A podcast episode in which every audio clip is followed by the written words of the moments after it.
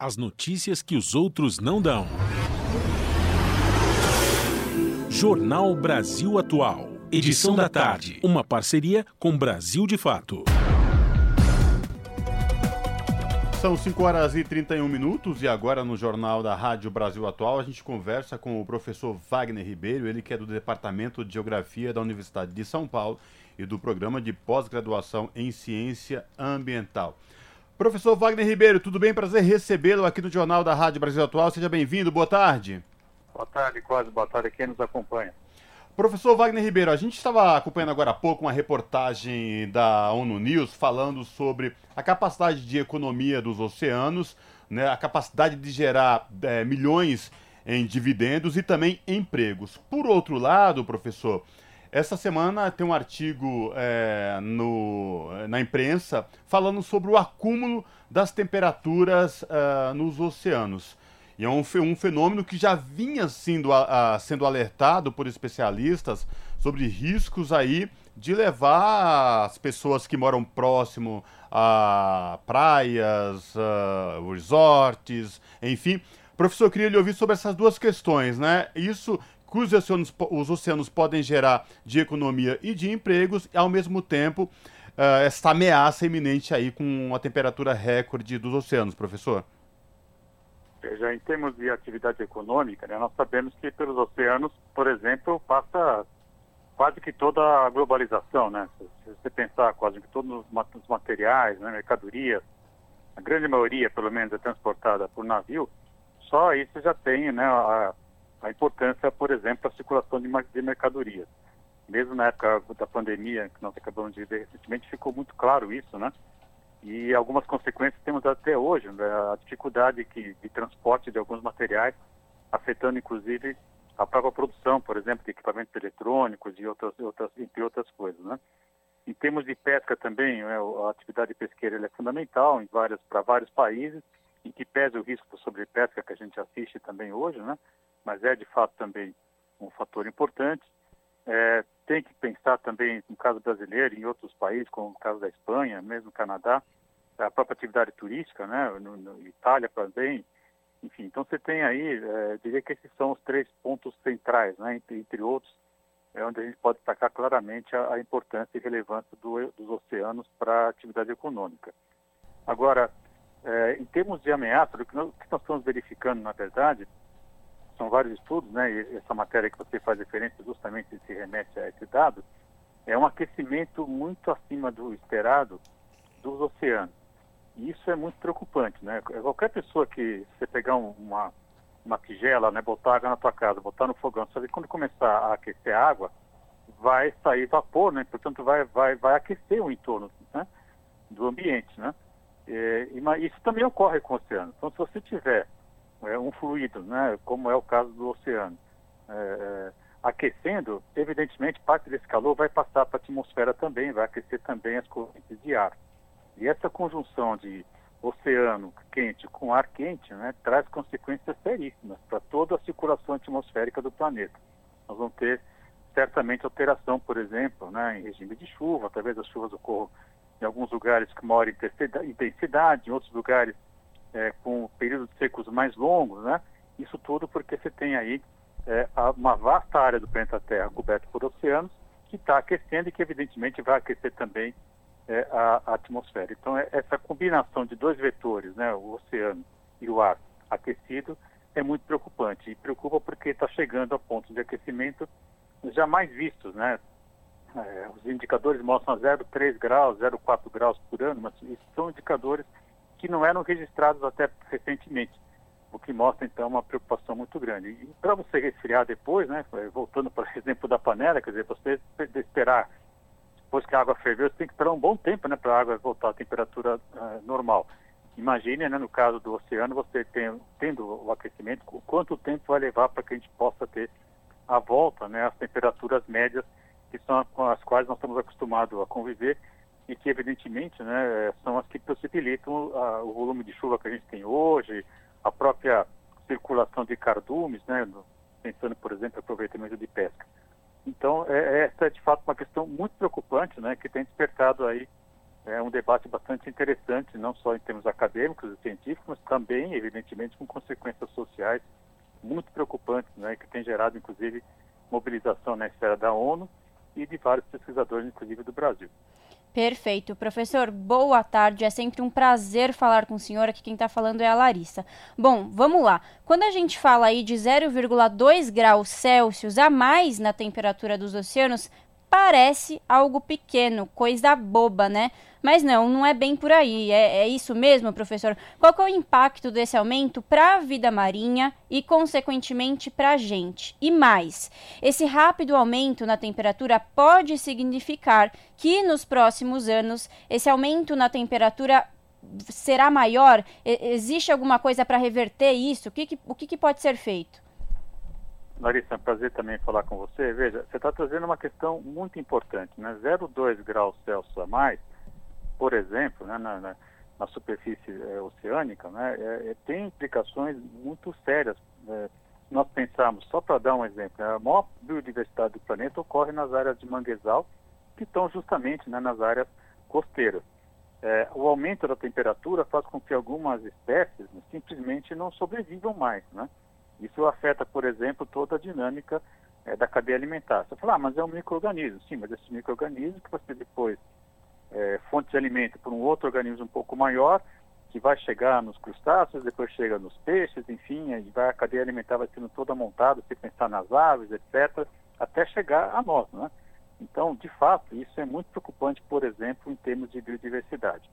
Em termos da, da circulação atmosférica, acho que eu já comentei um pouco antes, quer dizer, na verdade, é, a, você vai ter de fato esse aquecimento levando o calor dos oceanos para a, a circulação de ventos, né? Isso, é, quando a gente lembra, né, que a chuva vem fundamentalmente, né, e, das áreas mais frias, é claro que se você tiver uma massa mais quente, né, parte dessa chuva não vai chegar nos continentes. Ela pode cair, por exemplo, precipitar no meio do oceano, e isso vai afetar é, a chuva que chegaria, por exemplo, até a parte continental, pensando em termos de América do Sul, por exemplo, né? Ou ela pode, como pegar um, um ambiente mais aquecido, né, é, perder um pouco da energia e cair com menos ou mais intensidade. Por isso que a gente fala que as consequências são preocupantes. Você pode ter chuvas mais intensas e em algumas áreas não chegar mais a chuva do jeito que chegava antes. Aí você vai ter o período seco mais intenso.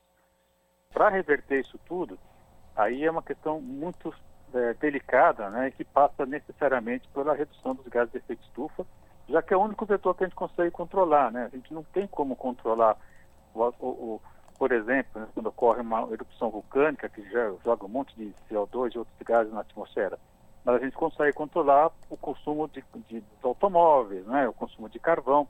Nós temos algum controle sobre as atividades humanas, mas não temos controle sobre os processos naturais. Por isso que todo o debate passa necessariamente por como nós vamos reduzir as atividades humanas que lançam gases que levam ao aquecimento global na atmosfera. Esse debate é de longa data, né, já vem com mais de 30 anos em discussão, e nós estamos chegando num ponto que é necessário, de fato, tomar ações objetivas né, para evitar que esse quadro se agrave, trazendo aí as consequências que a gente está, infelizmente, já enfrentando. Né, chuvas muito intensas, períodos de seca mais intensos, levando aí a consequências sociais bastante dramáticas, né, seja por chuva intensa, seja por pela ausência da chuva também, né? em geral afetando a população de renda mais baixa. O Jornal da Rádio Brasil Atual está conversando com o professor Wagner Ribeiro, o professor Wagner Ribeiro, que é do Departamento de Geografia da Universidade de São Paulo e do Programa de Pós-Graduação em Ciência Ambiental. Professor Wagner Ribeiro, e por falar em aquecimento dos oceanos, a gente vai abordar agora um outro assunto que está diretamente ligado ao aquecimento dos oceanos, que é o desmatamento na Amazônia, que tem tudo a ver sobre esse tema que a gente está falando. É, recentemente, uma viagem do presidente Luiz Inácio Lula da Silva ao Reino Unido, em um encontro com o primeiro-ministro britânico, foi anunciado aí 500 milhões para o Fundo Amazônia. A ministra Marina Silva, do Meio Ambiente, falou que pretende usar esta verba aí na proteção indígena e ao combate ao desmatamento. Ou seja, assuntos que se interligam entre eles, não é, professor? Não há dúvida, Cosme. Se você pensar que as árvores, né, quando elas estão já maduras, elas estão é, capturando carbono, né? elas foram desenvolvidas, cresceram, enfim, então elas estão estocando carbono. À medida que você tem o corte dessas árvores e depois, principalmente, a queima, esse carbono que estava retido na superfície terrestre, ele vai para a atmosfera justamente agravando a situação do aquecimento global. Então, a relação que você fez entre desmatamento e aquecimento ela é absolutamente verdadeira né, e, já, comprovada, não há, não há dúvida com relação a isso. Por isso que essa ajuda né, que o Reino Unido acabou é, querendo aportar aí né, um recurso importante para é, combater o desmatamento, ela é bem-vinda e a ministra Marina Silva acerta muito quando ela é, propõe sobre usar esse recurso né, é, para proteger a floresta, em especial as comunidades originárias. Por que, que isso é importante, quase? Pelo seguinte, vários estudos já mostram que quando a gente vai analisar a situação, o estado da conservação ambiental das unidades é, de conservação e comparar, por exemplo, com as terras indígenas, os povos originários mantêm a floresta em condições ainda melhores que as próprias áreas de conservação que o governo deveria manter.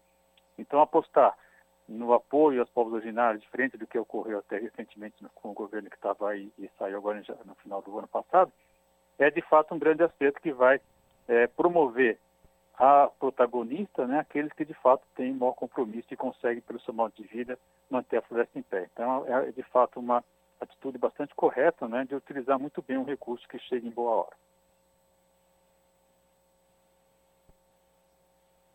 Em pé é cerca de sete vezes superior ao lucro que pode ser obtido por meio de diferentes atividades de exploração econômica da região.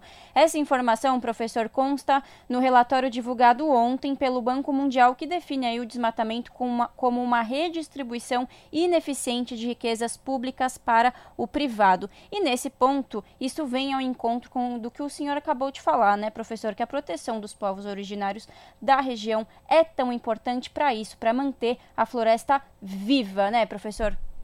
Não há dúvida. Se nós pensarmos aí hoje, né, em diversas é, é, atividades que já são desenvolvidas pelos povos originários e conseguem manter a floresta em pé e que podem ganhar uma dimensão de uma escala de produção econômica que não é economia capitalista, né, de esgotamento de recursos, mas que podem sim ser incorporados com estudos, né, de maneira inteligente, mantendo os, os serviços ambientais associados, nós vamos ter de fato sim essa possibilidade, né? É, se fala muito, por exemplo, do açaí, mas existem outras tantas espécies, né, que são é, originárias, né, da, da, Amazônia, que podem ser utilizadas em, em, escala um pouco mais ampla, né, chegando a uma escala até comercial, e que podem ser é, simplesmente coletadas, né? Quando a gente circula pela Amazônia, é muito interessante você ver que determinada época do ano se consome açaí, de outra época do ano se consome outro tipo de outra espécie, por exemplo, isso também ocorre, por exemplo, com pesca e mesmo com, com animais que são abatidos para alimentação. Ou seja, o próprio modo de vida dos povos originários permite né, essa rotação, digamos assim, de, de produtos que são utilizados para a manutenção da vida deles. E é esse princípio que faz com que é, diversas outras espécies né, possam vir a ser é, incorporadas num circuito de circulação de mercadorias mais amplo, chegando inclusive a uma valoração mais ampla que o próprio desmatamento porque o desmatamento é um modelo antigo e ultrapassado, né? Você simplesmente esgota um recurso e não tem nada no lugar. Já esse aproveitamento das espécies que ocorre na área é uma medida inteligente. Você pode, estudando a espécie, né, saber exatamente o quanto você pode retirar sem afetar a sua dinâmica e você então mantém a floresta em pé e mantém também uma atividade econômica importante. Ninguém fala mais em congelamento da floresta e não uso da floresta, mas se fala sim no uso inteligente, né, no uso é, planejado, organizado a partir do conhecimento científico, associado, evidentemente, com o conhecimento dos povos originários. Perfeito. A gente agradece aqui a participação do professor Wagner Ribeiro, do Departamento de Geografia da Universidade de São Paulo e do Programa de Pós-Graduação em Ciência Ambiental. Professor Wagner Ribeiro, sempre um prazer recebê-lo e ouvi-lo aqui no Jornal da Rádio Brasil Atual, viu? Até a próxima. Abraço. Até a próxima. Falamos aqui com o professor Wagner Ribeiro, no Jornal Brasil Atual. Você está ouvindo? Jornal Brasil Atual, edição da tarde. Uma parceria com Brasil de Fato.